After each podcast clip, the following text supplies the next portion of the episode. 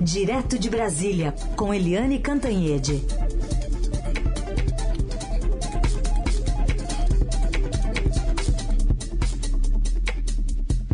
Oi, Eliane, bom dia. Bom dia, Raíssen. Bom dia, ouvintes. Bom, vamos começar com essa presença ontem, lá numa sessão do Congresso, do presidente Bolsonaro, promulgação da PEC que amplia benefícios sociais. E ele, eh, o, o, no discurso, ele falou de alguns focos da campanha. A gente vai ouvir um trechinho aqui em que ele fez questão de destacar o impacto da PEC para as mulheres e para os nordestinos.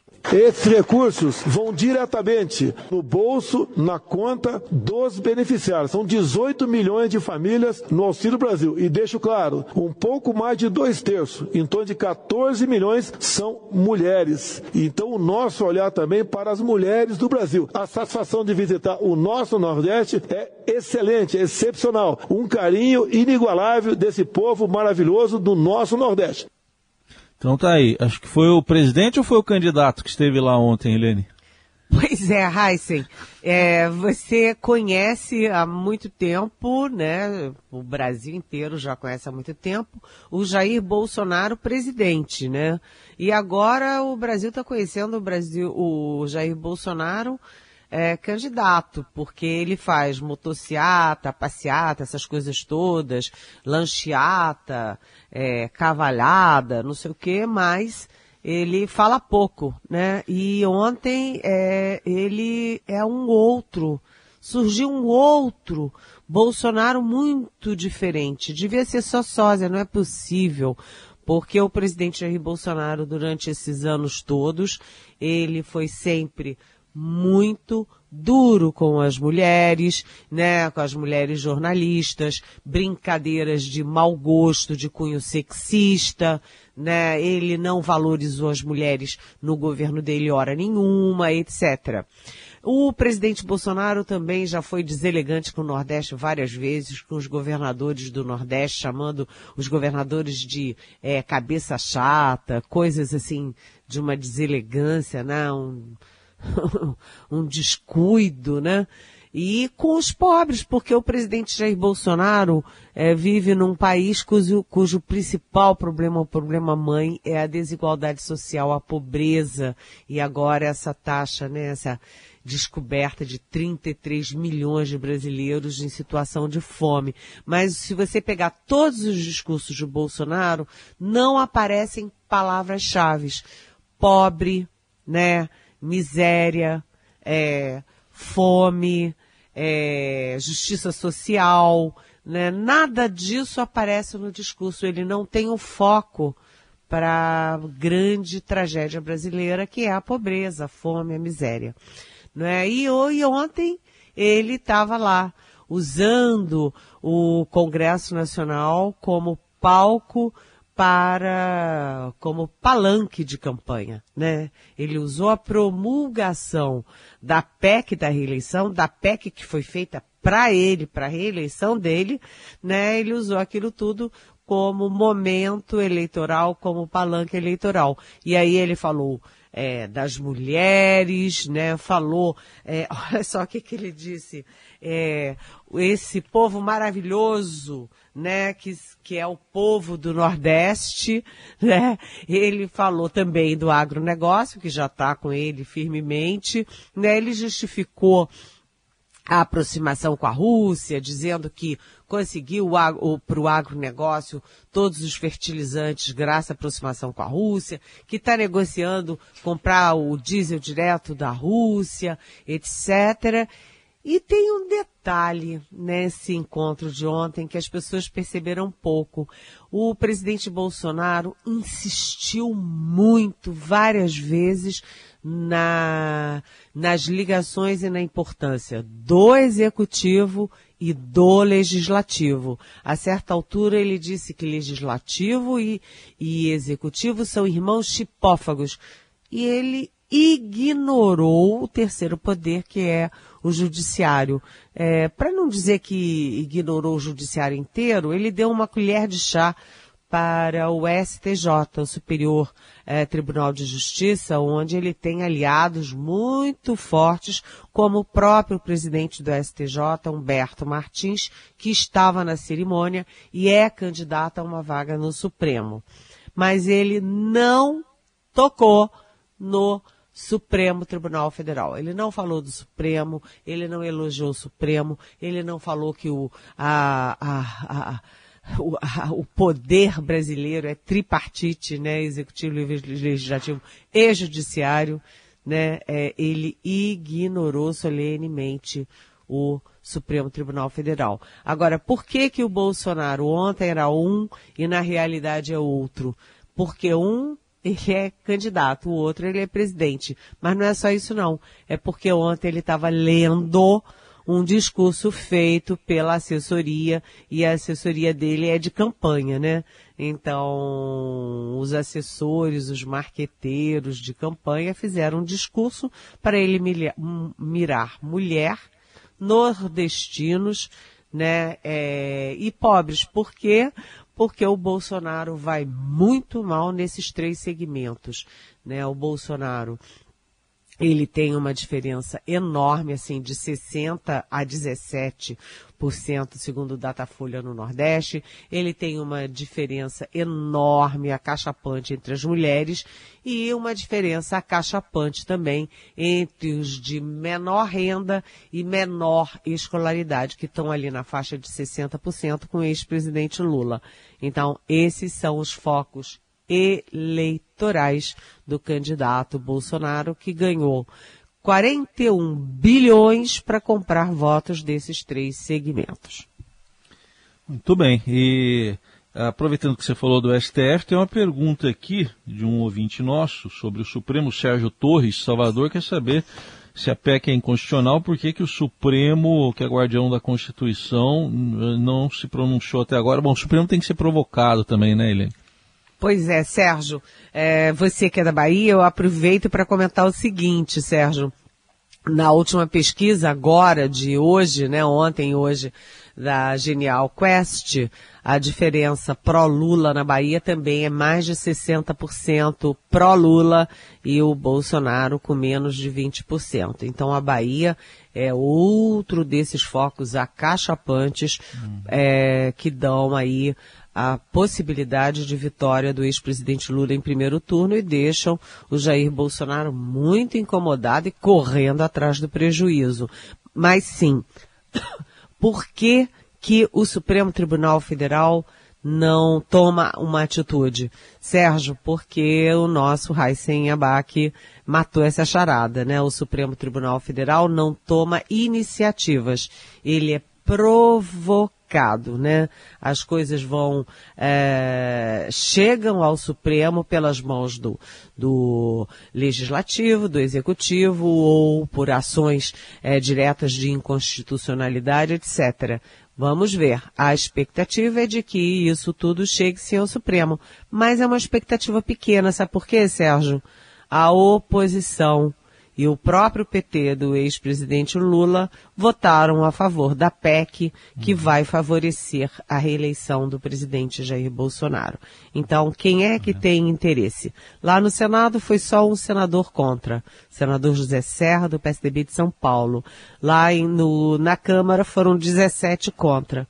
É um número muito pequeno para mobilizar o Supremo Tribunal contra essa PEC, que é considerada, assim, é, não apenas inconstitucional, como ilegítima, né? É. Porque é. destrói teto de gastos, a, a responsabilidade fiscal e a lei eleitoral. É um strike, né, Sérgio?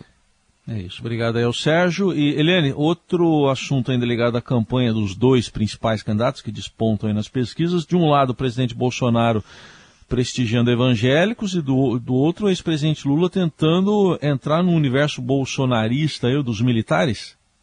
É, é isso. Primeiro, o ex-presidente, o presidente Jair Bolsonaro, como ele tem esses focos, né, onde ele está levando uma derrota acachapante, mulheres pobres, né, mulheres pobres e Nordeste, ele está tentando usar o universo é, evangélico para chegar nesses é, eleitores.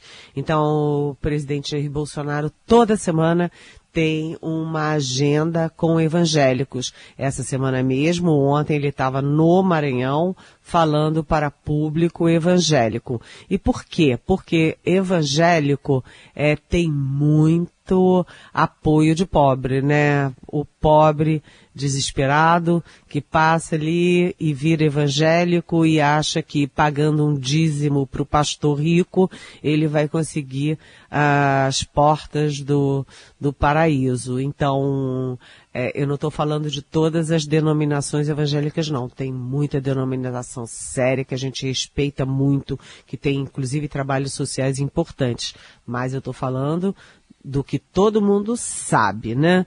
E aí o Bolsonaro está tentando é, penetrar nesse universo de eleitor pobre, esse universo de eleitor feminino e eleitor nordestino via os cultos evangélicos. Já o, o ex-presidente Lula, é, que tem ali uma margem pequena para ganhar no primeiro turno, né? Ele tem pressa. E ele tem agora um foco nas polícias, porque o Bolsonaro investiu não apenas em militares, mas também nas polícias, na Polícia Civil, na Polícia Militar, na Polícia Federal e na Polícia Rodoviária Federal.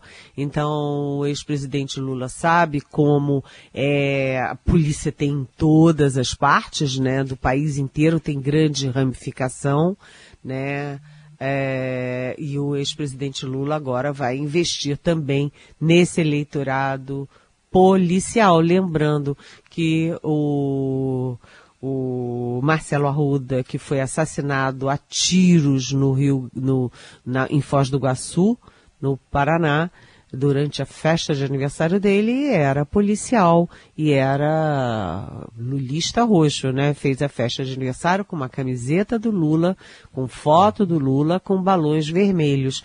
Então, o ex-presidente Lula pode estar em desvantagem, mas ele tem canais para chegar a esse eleitorado.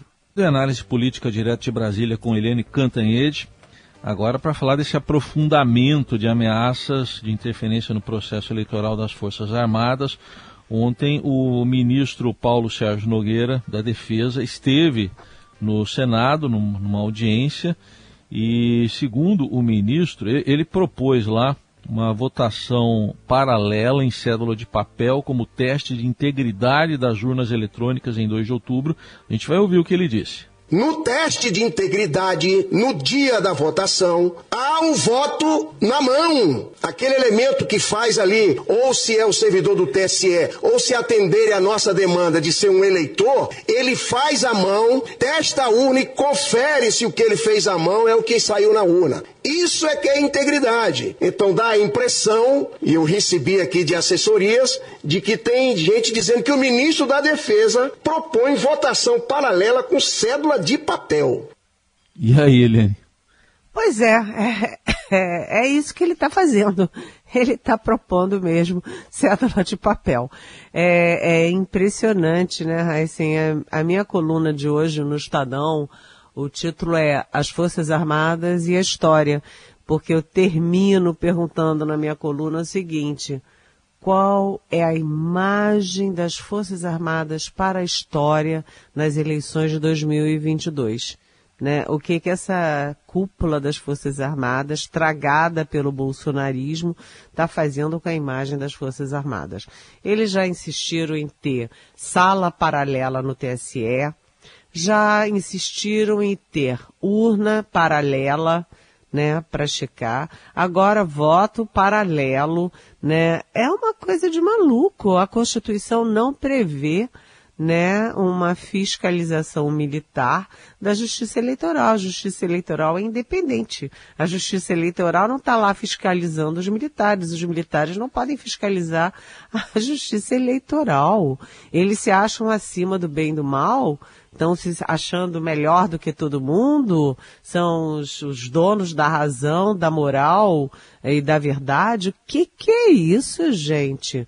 Muitos militares, inclusive, estão incomodados com isso, né? Como o, o ex-ministro da Defesa, o primeiro ministro da Defesa, Fernando Azevedo Silva, general de quatro estrelas, disse não a essas investidas do Bolsonaro e foi demitido, assim como o comandante do Exército, Marinha e Aeronáutica, que entram bem para a história pela hombridade, pela decência, pela ética e pelo senso é, profissional né, as Forças Armadas estão acima de governos que vêm e vão. São instituições de Estado.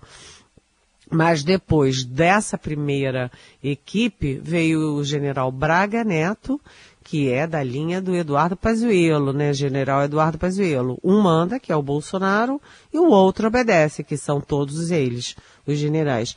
Aí o Braga Neto saiu e o novo ministro da Defesa é o Paulo Sérgio.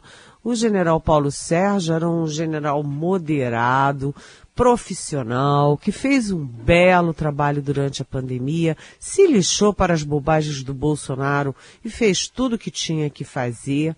Né? O índice de mortes no Exército foi muito menor do que o índice é, nacional de mortes, né? porque ele fez as coisas direito. E aí ele vai sendo tragado dia a dia pelo bolsonarismo, pelas vontades do Bolsonaro, e ele agora está igualzinho o Braga Neto, igualzinho o Pazuello. O Bolsonaro manda e ele segue a risca, bate continência, sabe? Ele acha que as Forças Armadas são melhores do que todo mundo e que tem que fiscalizar a justiça eleitoral. Por quê? Por quê? E aí eu pergunto na minha coluna, se as, as Forças Armadas desconfiam da justiça eleitoral, a sociedade civil e o TSE têm o direito de desconfiar das intenções das Forças Armadas ao desacreditar o processo eleitoral. Né? Além disso, é, vamos supor, né?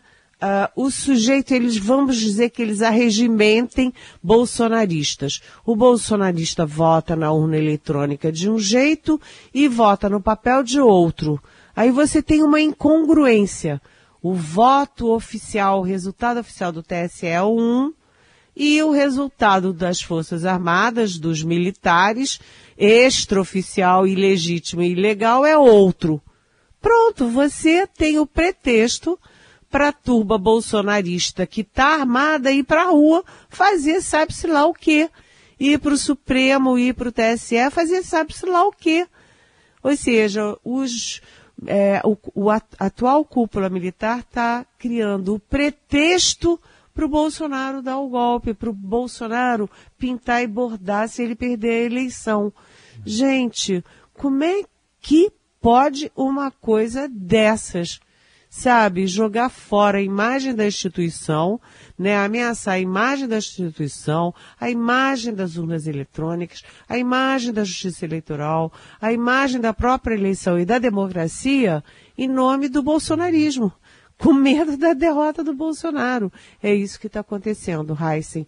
Então, é de uma gravidade enorme. Os ministros do Supremo, é, teve um que chamou de é, pataquada o que o, o ministro do Supremo falou para mim, que o que o general Paulo Sérgio fez ontem lá no, no Senado foi uma pataquada, né? Então, é inacreditável como um capitão insubordinado que foi praticamente expulso do exército como capitão, ele é capaz de manipular generais de quatro estrelas que estudaram tanto, passaram por cursos tão é, fortes, tão difíceis, né? É, assim, tem que ter um estudo é, psicológico, né, massivo do que está acontecendo é, entre os militares, né, Heisen? É isso, muito, muito grave tudo isso. Eliane, para fechar aqui, novidades aí na eleição de São Paulo? Ai, que bom que você perguntou isso, Heisen. Sabe por quê? você está me ajudando a corrigir uma informação de ontem aqui na Rádio Eldorado. É, eu comecei o comentário sobre os vices lá de São Paulo, aí de São Paulo, dizendo, ai gente, é tanto nome, tanto nome que a gente tem dificuldade para decorar. E foi o que aconteceu, eu tive dificuldade para decorar. Na verdade, eu vou é, explicar aqui que, no caso do Fernando Haddad, que é o candidato do PT e que está na dianteira, confortável nas pesquisas para o governo de São Paulo, tem muita briga, muita discussão para se saber quem é que vai ser o vice na chapa. Se dependesse do Fernando Haddad, seria a Marina Silva, que é da Rede Sustentabilidade, mas a Marina já lançou sua candidatura a deputada federal para puxar votos e fazer uma bancada forte da Rede Sustentabilidade. Bem, o, a segunda opção é ser o PSOL, né? O PSOL quer muito, quer muito, mas o PT e o Fernando Haddad não querem o PSOL querem um partido com mais densidade para aumentar, a fortalecer a chapa. Então, o, o partido mais óbvio é o PSB. E aí uma possibilidade muito forte é que o Fernando Haddad repita a composição do é, ex-presidente Lula do PT com Geraldo Alckmin. Geraldo Alckmin era do PSDB, né, hoje está no PSB e é o vice uh, do Lula. E essa composição para o Haddad seria o jo Jonas Donizete, que era do PSDB, é do PSB e é o candidato mais forte a ser vice do Haddad. Mas, como política é briga em cima de briga, todo mundo briga, o Márcio França, que é o grande nome do PSB em São Paulo e abriu mão da candidatura dele ao governo, vai se candidatar ao Senado. É, ele não quer que seja o Jonas Donizete, que é neo-PSBista. Ele prefere que seja a Mariane Pinotti. Então tá tudo explicadinho, um monte de nome, mas o cerne dessa questão é que o Haddad pode repetir em São Paulo a fórmula Lula-Alckmin. Pegar um ex é, é, tucano, hoje no PSB, para ser o candidato a vice dele. E o nome mais forte é o Jonas Donizete. Ponto. Obrigada, Raíssa. Tá certo então. Tá certo. Então fechamos mais uma semana, Eliane. Bom fim de semana até segunda.